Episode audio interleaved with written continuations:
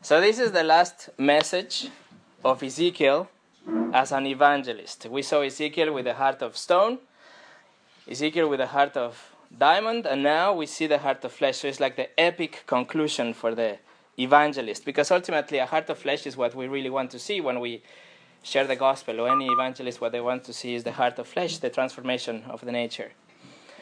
So, let's begin by praying, okay? Let's commit this time to God. Father, we are so grateful that we can come together again. We thank you for your many blessings, for the time that we can be together. We want to commit this time to you. We want to commit the uh, translation also. We want to commit to you the teaching, the message, our hearts that will be open, that won't be distracted by things that are going on around us. We pray to God for those people that are laying in bed, of course, like my wife, but most of, but primarily, I think of those who really cannot get out of the hospital, that are, are with a terminal disease, that are, you know, having surgery or recovering, and those that uh, are really, really uh, deep sick and in distress. We pray that you protect them, that you bless them, that someone will come and share the gospel with them, that someone will come and have fellowship with them.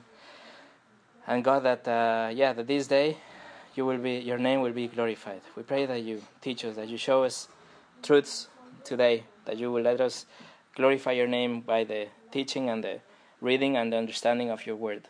We, we intercede also for those who are being persecuted and being uh, taken captive and being in prisons and being uh, persecuted at this time for your word. We pray for them. And we just humbly ask you again to bless this time together and that we uh, understand the importance and the need of the new heart, the heart of flesh. In Jesus' name, Amen. Okay. so, the heart of flesh. Our nature has to be replaced. We cannot do something else. We cannot just change it. We cannot mend it. We, our nature has to be replaced. And this is not a popular message because, for example, politicians cannot understand it. They think that a poli- uh, policy will change the habits. Sociologists, they refuses to believe that the nature has to be changed because they think that we are essentially good. Humanists, they reject that they, we have to change our nature. Atheists, they laugh at the thought of changing nature. But it doesn't matter what they say because what matters is what God says, and He says that we do need a new heart, that there is no other way around it. In fact, since the beginning of time, in the sixth chapter of the book of Genesis, only six chapters after creation, God gets to a conclusion and he says that he saw that the wickedness of man was great in all the earth, and that every intention of the thoughts of his heart was only evil continually. So it's only, we're talking about only a, a hundred years or something, not hundred, but hundreds of years into creation is really the beginning of time. And already God determined, He saw that everything that man has, that man has in his heart is evil. And so God sent the flood. But also God sent the ark. God punished humanity back in the day, but also He provided a way for salvation. In these days, the days of Ezekiel, God sends them into exile but also he provides Ezekiel not as a way of salvation, of but as someone that will give them the plan or the, the redemptive message, the plan that he has for the future. So, God, because He is rich in mercy, as the Bible says, as Alexander reminded us also, He explains His plan through Ezekiel.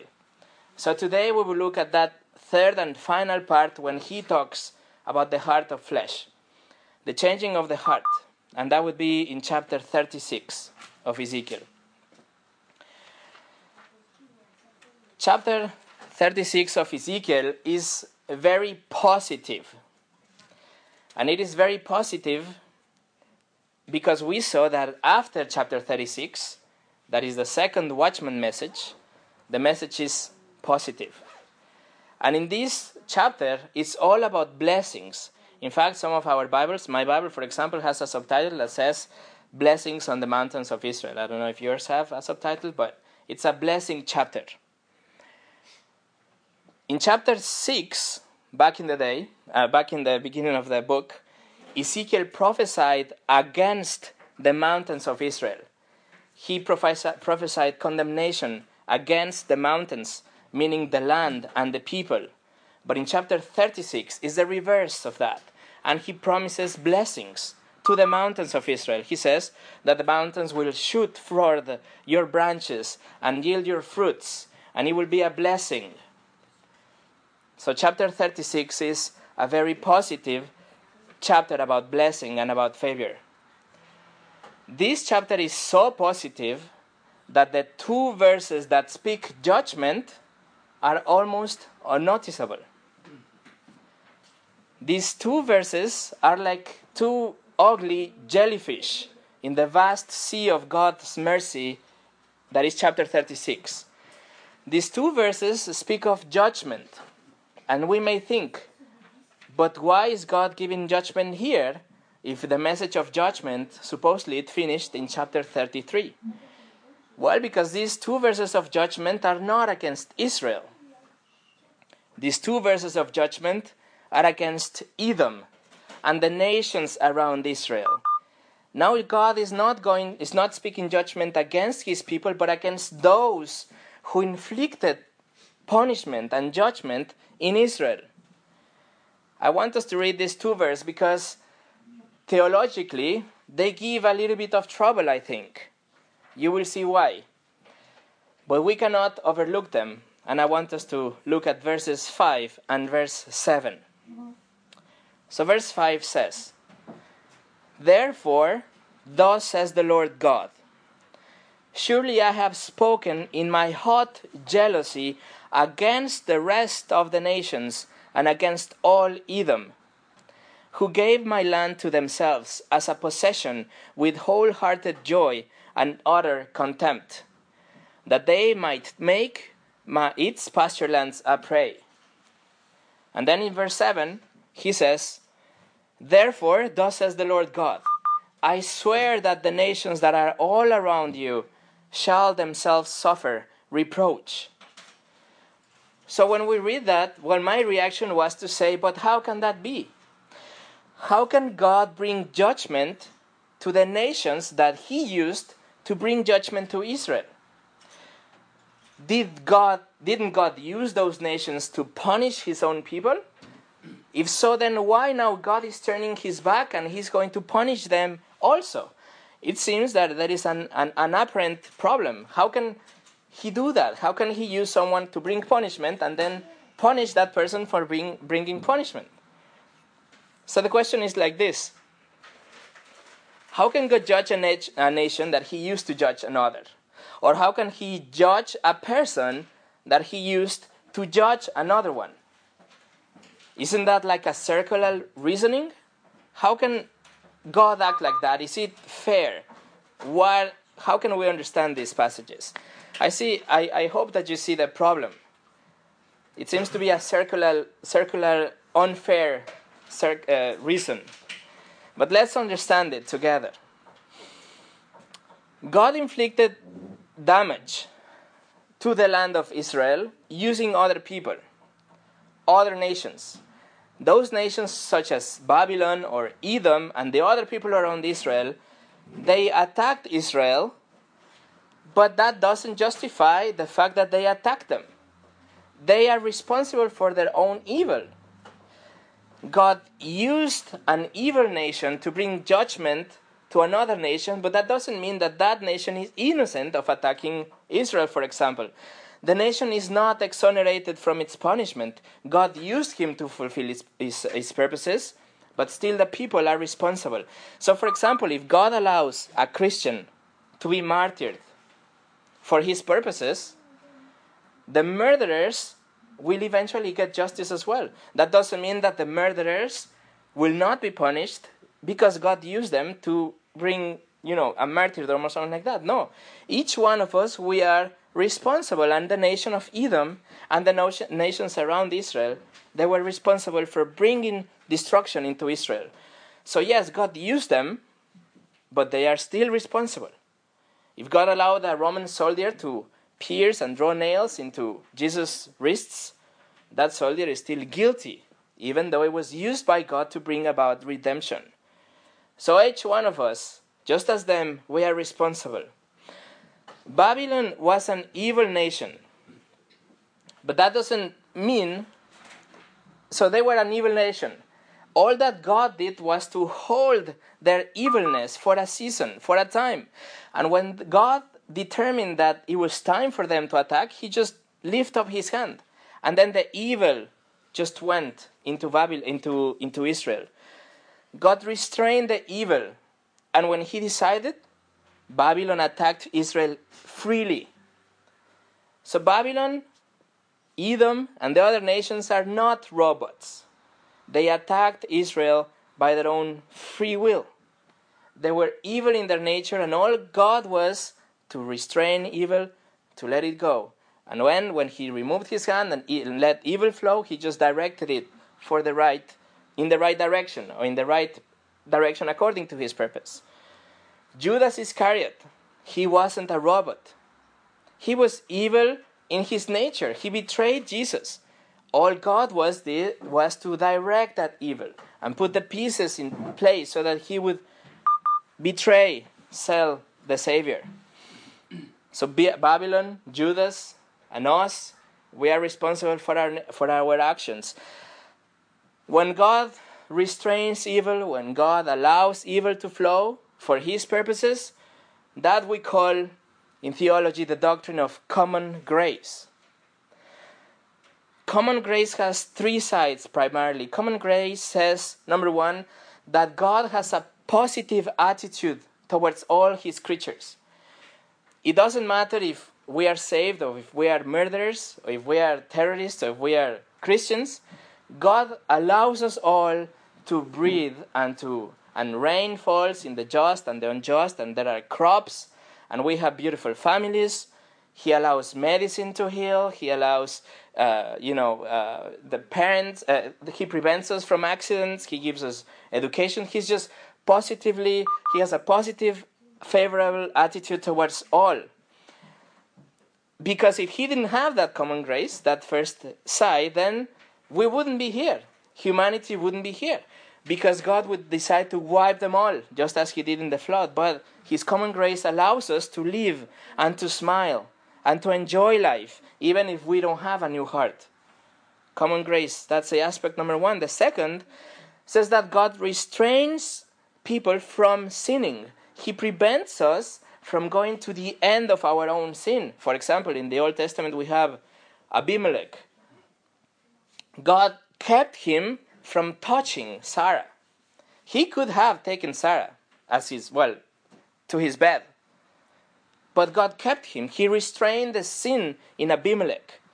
Or, for example, in the Old Testament, God kept the nations from attacking Israel. There was a time um, uh, three times a year, the men of Israel had to go before the Lord and appear in Jerusalem. And during that time that the men were away, well, the, the, the, the crops and the fields and the, and, the, and the villages were unattended. They were unprotected. And yet God kept them. He never allowed any other nation to come and take those crops and those fields and those villages.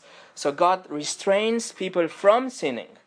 But also, he, rest- he releases that restraint for his purposes. He just lets it go. He stops restraining evil, and so the heart that is evil by itself just goes wild until the t- time that God says stop, until here. Because if God wouldn't restrain evil, then those that want evil for our heart, for our lives, so those that want evil for our countries or for people that we know, they would just annihilate them. They would do terrible things. They would, we wouldn't be here, really, because their heart would just go wild and sin would be so rampant that humanity wouldn't be here. And that has to do with the third aspect that is called the civic righteousness. And that just says that God, even in an unrepentant, unregenerate heart, God influences them so that they can be nice to other people. So we can have a, an atheist or even a terrorist that is a good man towards old people. or towards the sick or gives money to the poor. Sorry, it's called civic what? Righteousness. So we have those three aspects of that common grace. God is positive towards all of us.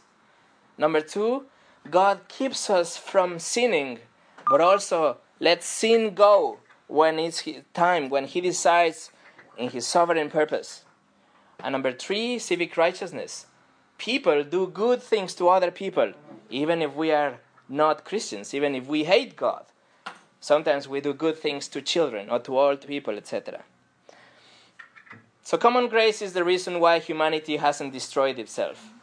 If God would remove his hand altogether, we would just kill each other right here, right now. There would be literally hell on earth because the desires and the evilness of our hearts just will go free, wild.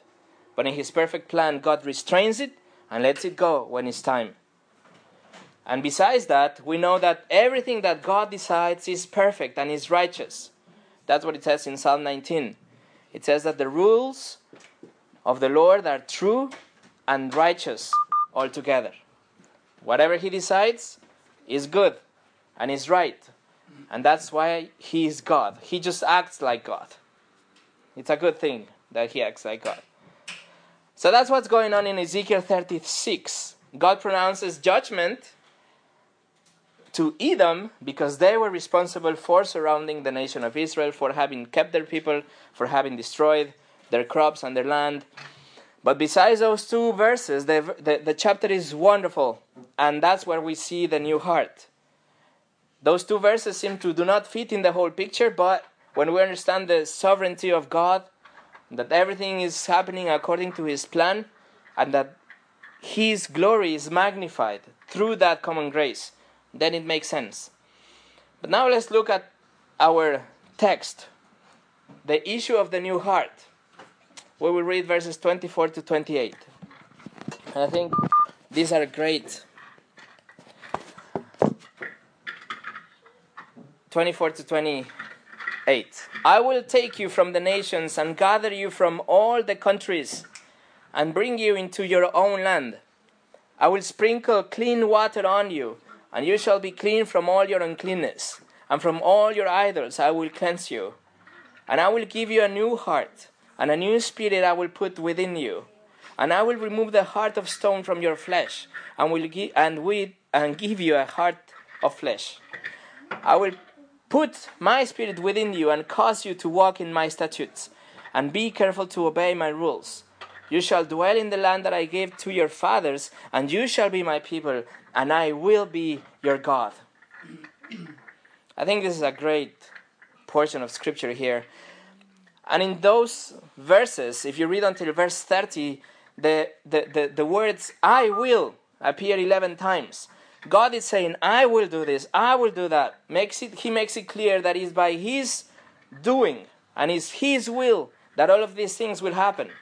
It doesn't depend on any human effort or any achievement. It's just His will, a total change of nature.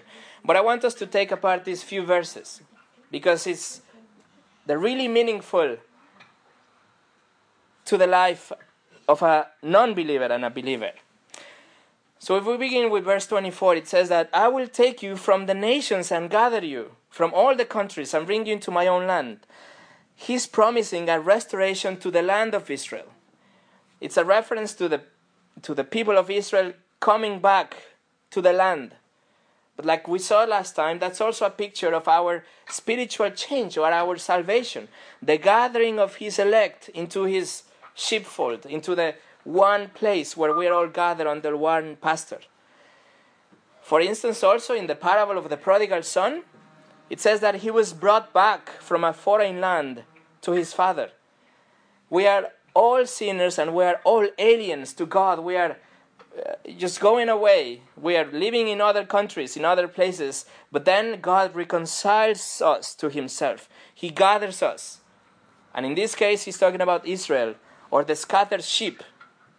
And that just represents security and salvation for all of us. How God will go and look for them. He looked for us, really, from all the nations. And then on verse 25, we see the cleansing from sin. He says, I will sprinkle water on you, and you shall be clean from all your uncleanness, and from all your idols I will cleanse you. This is crucial. This is the only way that we can be cleansed is by God doing the cleansing. Just like Jesus told Peter, if I don't wash you, you cannot have part on me, with me. So, and it's Jesus, is the in the basis of Jesus, the Lamb of God that takes away the sin of the world. That's how we are cleansed. But why did God use that expression? I will sprinkle clean water.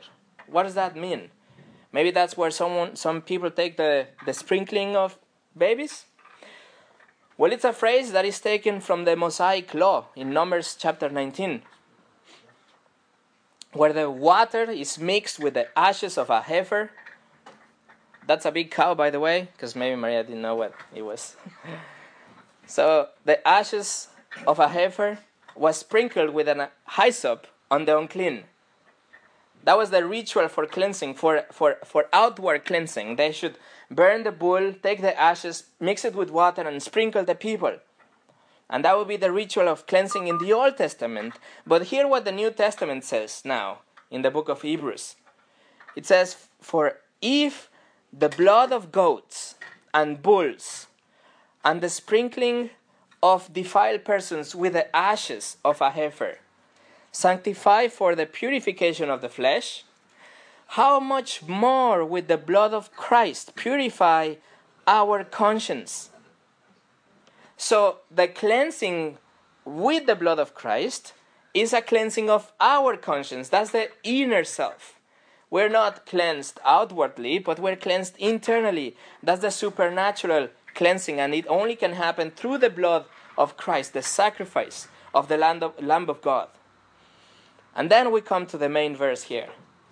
And I will take you, uh, sorry, and I will give you a new heart, verse 26. And I will give you a new heart and a new spirit I will put within you. And I will remove the heart of stone from your flesh, and I will give you a heart of flesh. This is a radical change. It's a, it's a radical, it's a new nature. It's like black to white, it's like day to night is someone that was a God hater, he becomes a God lover. Someone that believes in evolution, it's an advocate of creation. Someone who defends homosexual marriage, now he defends biblical marriage. Self righteousness into humbleness. Someone that says that the Bible is boring and dry, into the Bible is living and active. Someone that doesn't have any certainty about eternity, that someone that says that I'm secure in Christ, I know where I'm going. Someone that is arrogant, to humble, distracted by the worries of life into seek first the kingdom, selfish and to selfless. Someone that thought that Jesus was a good teacher and now says that God, that Jesus is God in the flesh. Someone that is not secure about his beliefs turns into an everyday evangelist, someone that is so sure of what he believes. Someone that believes in a woman's right to choose turns into a sanctity of life, someone who defends conception and the sanctity of life. Someone who dwells in the pleasures of life, to someone who says, My treasures are in heaven. Someone who is proud into humble, an enemy of God into a friend of God. These are radical changes, friends.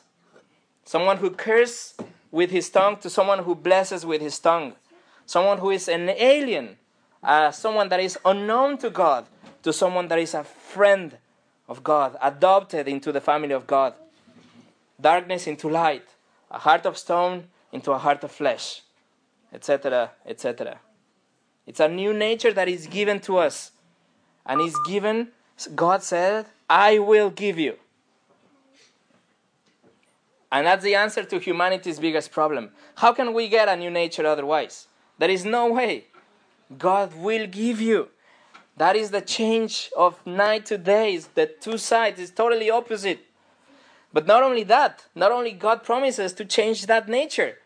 Verse 27, he says even something more, even bigger. He says, verse 27, and I will put my spirit within you and cause you to walk in my statutes to, and be careful to obey my rules. He's giving you His Spirit, the power of the Holy Spirit to overcome sin, to remember Scripture, to trust in God. this is what is going to enable us to walk by faith, to follow the Word, to thirst for the Bible. This is far more than becoming just religious. This is something that is a nature that loves the things of God and hates the, the, the things of sin, something that walks, seeks to walk by you know the Bible, that wants to obey everything that pleases God.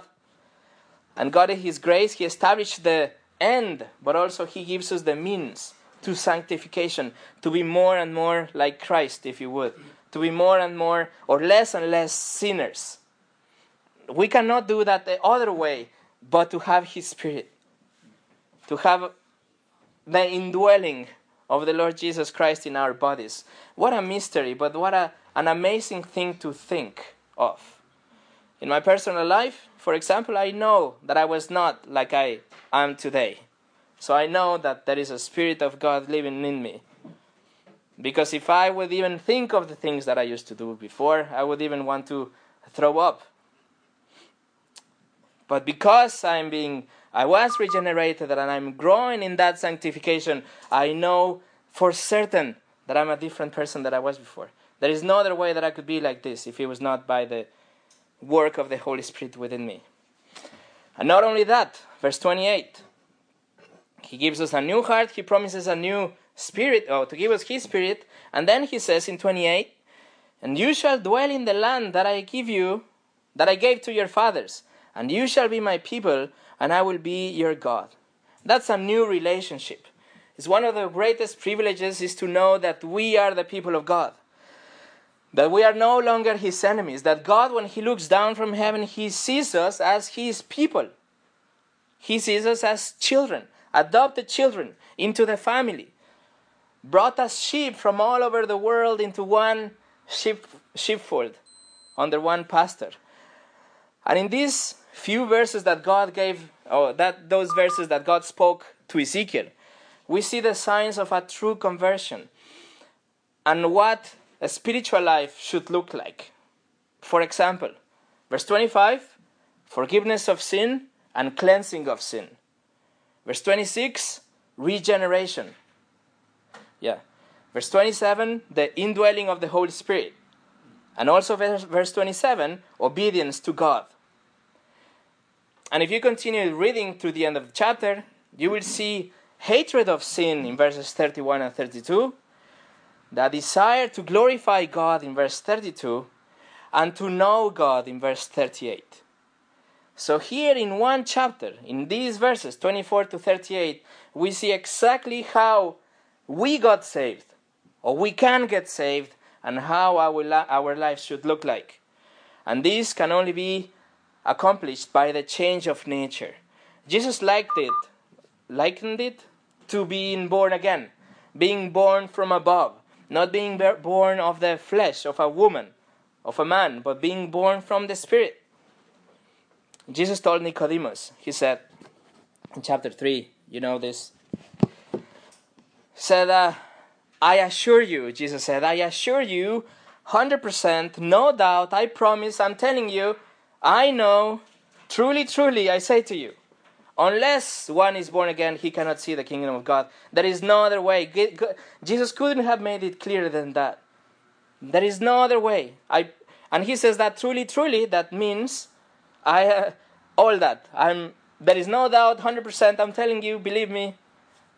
But how can this be, Jesus, Nicodemus asked. How can this be? How can I go into my mother's womb?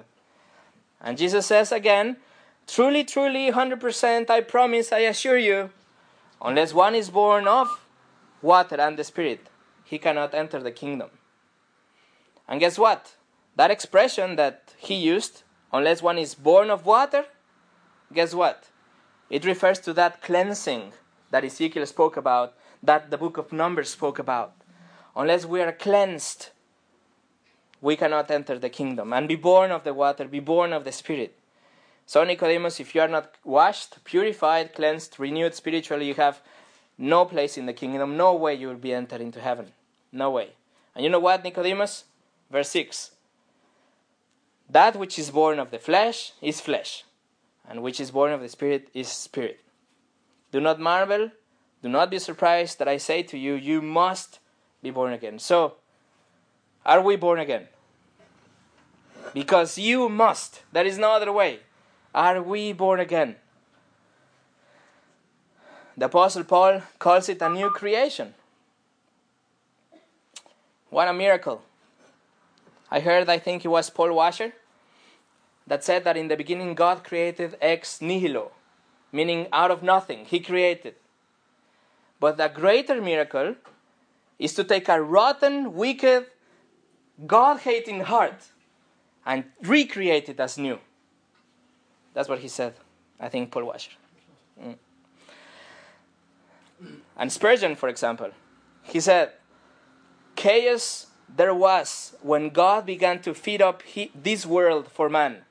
There was extreme confusion and disorder out of control. But the Spirit of, of God moved and brought order speedily, for chaos could not resist the Spirit. He continues, But oh, the disorder of our soul was heavy in resistance to the order of God. We would not have his ways nor yield to his commands. But even as we could, we set our faces like a flint against the will and power and majesty of the eternal. Yet had he subdued us, yet had he made us the creatures of his mercy. Unto him then be glory and strength, unto him be praise without end. I think we can say amen. Paul, in his epistle to the Galatians, he calls it uh, also a new creation. He says that circumcision or anything that we do externally is nothing. What we need is a new creation. The Apostle Peter uses the same expression in his first letter. He says, You have to be born again. And John, when he's writing the gospel, he says that we are not born by the will of a man or flesh, but the will of God born from above. So I hope that we say, I want that. I want that nature. I want to get one. How do I get one? Where do I sign up? Well, it is a gift. It is undeserved. It's something that we get. When we repent, when we turn from our sins, when we put our faith, our trust in Christ, God applies, gives us that gift. God satisfied that justice that He needed in the death and resurrection of His Son. And now He gives us the gift of life and that new heart, the new covenant. He makes us to be born again. Everyone, everyone who puts their trust in Him, everyone who repents, because everyone who doesn't will be required to pay for his own crimes, for his own sin. Now let me close. Let's go. Let's just ask one question. And this question sounds like the question that our kids used to ask when we were uh, when they were younger. But why? Why did God establish a new covenant? Why give us a new heart? And we say, because He is love. Yes, but why? Because He has mercy. Yes, but why? Because He doesn't delight in the death of the wicked. Yes, but why? Why is God giving that gift? Why would He even go to that extent? What's in it for God? Why bother to rescue humanity? Why? Because He's compassionate. Yes, but why? what is the reason behind all this, before, be, behind the plan of redemption and creation and everything? Why? That's the question that, that, I'm, that I'm asking. Why? God announces, He announces that wonderful plan of changing the heart in those verses in chapter 36, verses 24 to 38. But just before that, in verses 16 and on, He will give us that answer. He will give us the why. This is what He says.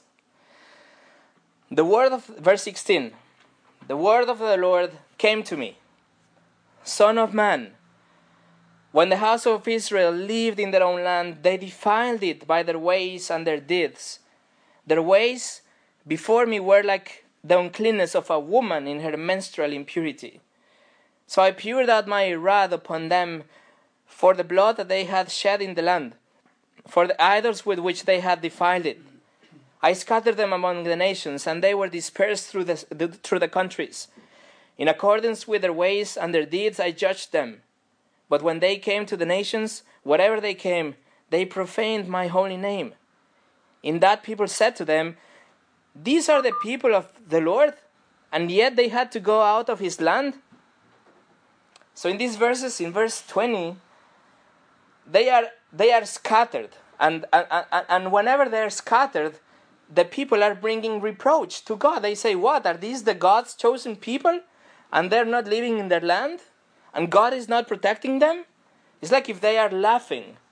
And also they laugh at them because their attitude is they're idolaters and they're stubborn and they're rebels. And they say, Are you the people of God? Really? You are the chosen people? Really? Why are you living then in Babylon? Why are you, uh, you know, bowing down to that idol? Really? So God answers in verses 21 to 23, and this is the why. But I had concern for my holy name, which the house of Israel had profaned among the nations to which they came. Therefore say to the house of Israel, Thus says the Lord God, It is not for your sake, O house of Israel, that I am about to act, but for the sake of my holy name, which you have profaned among the nations to which you came. And I will vindicate the holiness of my great name, which has been profaned among the nations, and which you have profaned among them. And the nations will know that I am the Lord, declares, declares the Lord God, when through you I vindicate my holiness before their eyes. So there you have it. The reason why God gives the new covenant of the heart is no other but for the sake of His holy name, for the vindication of His great name, so that the nations will know that He is God. Verse 23. Israel or us, we have no intrinsic value. He's not doing it for us. There is nothing in us that makes God act in our behalf. It is for His name, for His glory. It is His reputation that is at stake, and that's why He saves us. That's why He's doing that with Israel and with us. Matthew Henry, the Bible commentator, he says, God's reasons of mercy are all taken from within Himself. He will bring His people out of Babylon not for their sakes, but for His own name's sake, because He will be glorified. So anything that happens from creation to consummation in the end of times, everything that happens in God's theater is for His glory. The term the glory of the Lord appears 20 times in Ezekiel. It's something that concerns God so much. Everything in history is for His glory, the consummation of His attributes, so that the people will look and will say, Oh, Yes, that's God. These are the people of God, and He is Almighty God. So, Ezekiel, as an evangelist, he gives the good news of God restor- restoring the people to the land, cleansing the sin, giving a new heart, indwelling of the Holy Spirit, and restoring a relationship with God. Not because we deserve it or we ever will, but to re- vindicate His name and show all peoples that He is God for His glory. We know how God accomplished that, all through the death and resurrection of His only Son. And we finish with For God so loved the world that He gave His only Son, that whoever believes in Him should not perish, perish but have eternal life. And to Him be the glory, really, forever. Amen. Let's pray together. Dear God, we thank you for choosing us for the revindication of your name, for using us to bring glory to your name, for saving us so that the people will know that you are God and that you are the one true God. We are so sorry for the times that we have brought shame to your name for our sins, for the things that we do in public and the privacy of our thought life. We are so repentant about that, and we ask you to forgive us once again. We see, Lord, how undeserving we are of anything, but how because you decided, you chose us, and you are giving us the privilege of contributing to the magnification of your glory, of the revindication of your name. We are so marveled at the, at the mystery of you indwelling humanity through your Holy Spirit and you giving us a new nature and a new heart. But we know that is true. Now we just read the explanation behind it. We thank you for that amazing offer of changing our hearts and our nature and to guide us and make us follow your ways through the indwelling of your Spirit. Now help us, God, to bring, bring you glory, really, to live lives accordingly, to live lives, lives that, will, that people will see and look at us and know that you are God, and know that you have given us a new nature and a new heart that desires to follow you. We thank you also for your common grace, for that grace that is keeping everything in its place right now. And we thank you for having kept us so many times from sinning, so many times prevent, prevented us from accidents or even falling into the pit of sin and shame when we were not with you. Thank you, God, that everything is in the palm of your hand. We pray, God, that you bless us now, that you help us with our personal lives, with our family lives, and in this small group, that everything that we will do, we will do it for the seeking of your glory. We pray, God, and we thank you for having bought us and having given us that new heart. In Jesus' name, Amen. Господи, Отец Небесный, благодарю Тебя, Господи, за все, что Ты меня посылаешь. Благодарю Тебя, Господи. Я хочу помолиться сегодня за всех тех, кто болеет. За мою дочь еще поганцы.